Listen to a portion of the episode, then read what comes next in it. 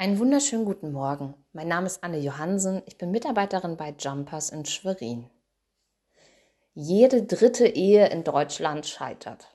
Das sind in realen Zahlen über 137.000 jedes Jahr. Ungefähr acht von zehn neu gegründeten Geschäften oder Start-ups gehen nach wenigen Jahren wieder ein. 2,5 Millionen Menschen verlieren jährlich die Arbeit. Das Leben, das läuft eigentlich nie geradeaus. Irrungen und Wirrungen gehören dazu und auch so manches Scheitern. Pläne, Träume, ganze Visionen, die sich nicht umsetzen lassen. Die trotz großer Mühe wie ein Kartenhaus zusammenfallen. Manches Scheitern war für einen selbst oder das direkte Umfeld schon absehbar, anderes kommt aus heiterem Himmel. Manches haben wir definitiv selbst verschuldet, anderes waren die äußeren Umstände. So oder so, irgendwann in unserem Leben sind wir vielleicht schon oder werden irgendwann scheitern. Jesus erzählt uns in Lukas 15 eine Geschichte über einen gescheiterten jungen Mann. Vater und Mutter hat er unschön verlassen, hat sein Erbe verprasst und kaum war alles weg, traf ihn und das Land eine schlimme Hungersnot. Einziger Ausweg war ein Job absolut unter seinem Niveau. Für einen jüdischen Mann undenkbar. Er muss Schweine hüten. Hungrig und elend sitzt er da. Er überlegt, das Schweinefressen zu essen, doch nicht mal das gestattet man ihm. Sein Lebenstraum vom großen Glück, von Freiheit und Unabhängigkeit ist gescheitert. In seiner Not weiß er sich keinen Ausweg mehr, als nach Hause zu gehen.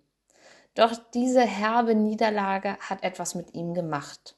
Es hat sein Selbstbild massiv erschüttert. Sein Selbstwertgefühl ist zerbröselt. Als sein Vater ihn in den Arm nimmt, sagt der Sohn, Vater, ich habe gesündigt gegen den Himmel und vor dir. Ich bin hinfort nicht mehr wert, dass ich dein Sohn heiße. Scheitern ist normal. Scheitern tut jeder.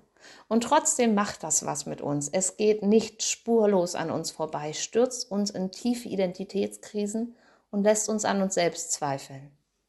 Der junge Mann fühlt sich durch sein selbstverursachtes Verhalten entwertet. Sohn kann er nicht mehr sein, maximal noch Knecht.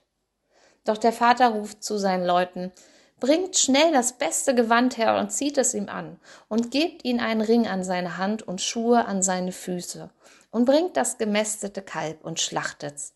Lasst uns essen und fröhlich sein, denn dieser mein Sohn war tot und ist wieder lebendig geworden. Er war verloren und ist gefunden worden.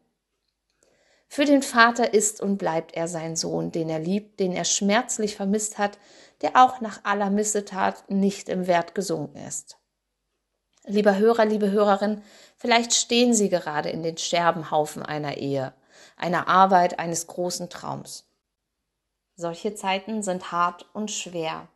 Ich kann Ihnen von dieser Seite auch keinen guten Rat geben. Aber einen Gedanken will ich Ihnen trotzdem mitgeben für die Zeit des Neubeginns. Sie sind und bleiben ein Gotteskind.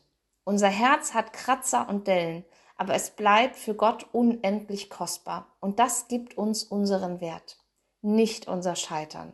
Vergessen Sie das niemals. Amen.